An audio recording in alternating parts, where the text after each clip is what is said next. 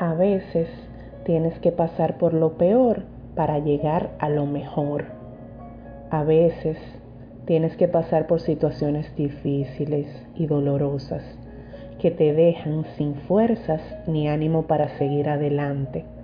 Crees que las cosas no podrían ponerse peor. Sin embargo, respira, cálmate. Recuerda que son etapas dolorosas que te corresponde vivir para abrirte a lo próximo en tu vida.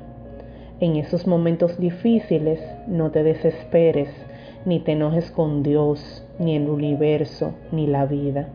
Deja fluir y permítete aprender la lección que estos hechos trajeron.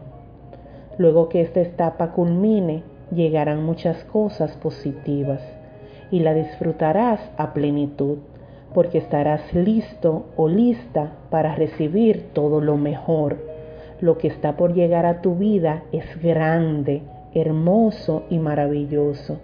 Te mereces una infinidad de bendiciones, felicidad, alegría y amor.